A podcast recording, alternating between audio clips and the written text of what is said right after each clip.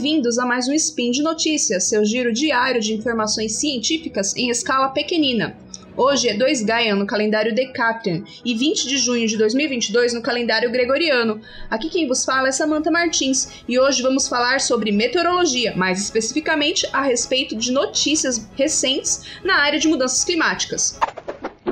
Speed Notícias.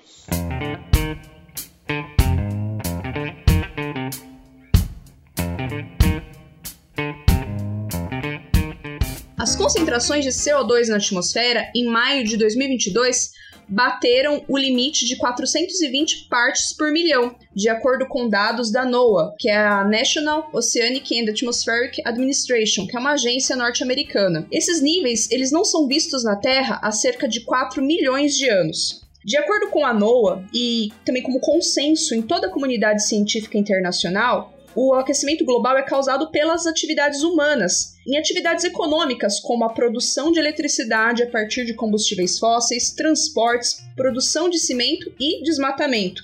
A NOAA também destacou que o efeito do aquecimento já é percebido através do aumento de ondas de calor, de secas, de incêndios e inundações. Então, os eventos extremos eles marcam aí o, as consequências do aquecimento global. Antes da Revolução Industrial, os níveis de CO2 mantiveram-se estáveis por aproximadamente 6 mil anos, num nível de aproximadamente 280 partes por milhão.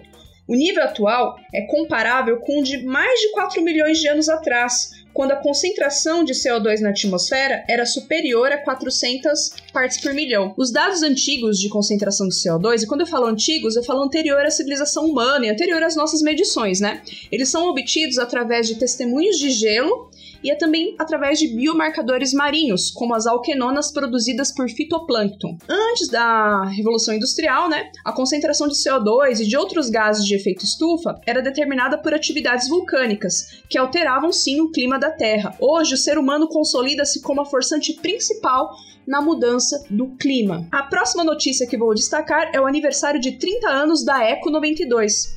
O evento foi o responsável por popularizar assuntos como efeito estufa, desmatamento e camada de ozônio. Antes, esses termos faziam mais parte de discussões acadêmicas. A Eco 92 trouxe esses termos então para a boca do povo. Esse provavelmente foi o principal legado da Conferência das Nações Unidas sobre o Meio Ambiente e o Desenvolvimento, que ficou conhecida como Cúpula da Terra ou simplesmente como Eco 92. O evento reuniu representantes de 188 nações no Rio de Janeiro e aconteceu entre 3 e 14 de junho de 1992. No evento, foram firmados cinco importantes documentos que direcionaram as discussões para os anos seguintes. E você provavelmente já ouviu falar desses documentos, que são a Agenda 21, o Convênio da Diversidade Biológica, o Convênio sobre as Mudanças Climáticas, Princípios para a Gestão Sustentável de Florestas, Declaração do Rio sobre o Meio Ambiente e Desenvolvimento. Após 30 anos do evento histórico, as transformações no planeta deixaram claro que o discurso ambiental precisa ser colocado em prática pelos governos e que a busca por desenvolvimento sustentável deve abranger todas as esferas da existência humana. Apesar do conceito de desenvolvimento sustentável ter sido formalizado em 1987, num documento chamado Nosso Futuro Comum, elaborado pela Comissão Mundial para o Meio Ambiente e o Desenvolvimento, a Eco 92 foi a responsável por consagrar o termo desenvolvimento sustentável. A expressão desenvolvimento sustentável, portanto, ganhou força e foi popularizada, tanto no setor público quanto no privado. Na Eco 92, é, ela teve também um marco porque ela foi a primeira conferência a reunir tantos líderes mundiais em torno de um único assunto.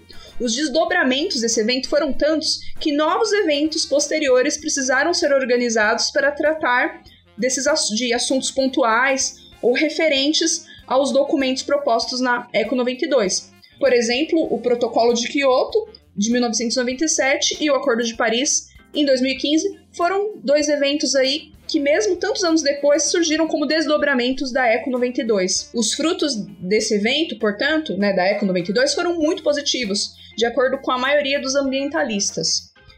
A conferência realizada no Rio partiu de um marco histórico. 20 anos antes da Eco 92, em 1972, ocorria a Conferência de Estocolmo, que também tinha conseguido atrair os holofotes.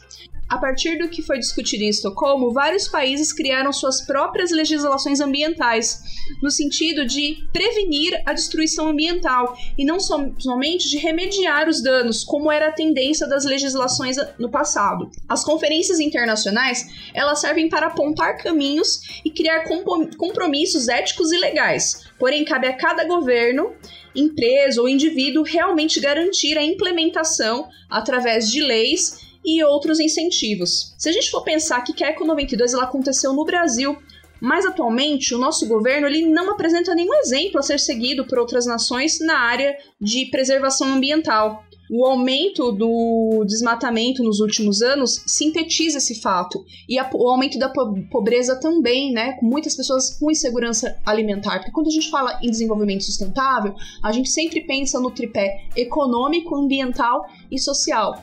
E o Brasil tem feito muito pouco para essas três áreas, principalmente nos últimos anos. Por hoje é só, espero que vocês tenham gostado. Curtam, compartilhem o nosso conteúdo e se vocês puderem é, se tornar patrono e ajudar financeiramente o nosso trabalho, nós agradecemos muito. As notícias que eu usei para falar, para comentar nesse spin estão no post associado a essa gravação e vieram do site da Climatempo. Até a próxima. Tchau, tchau.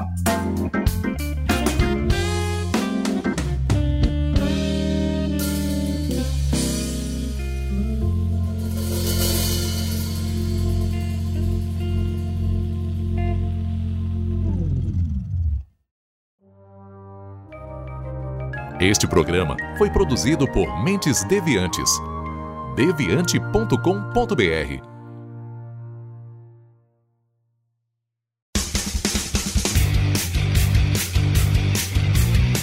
Cortes, edição de podcast.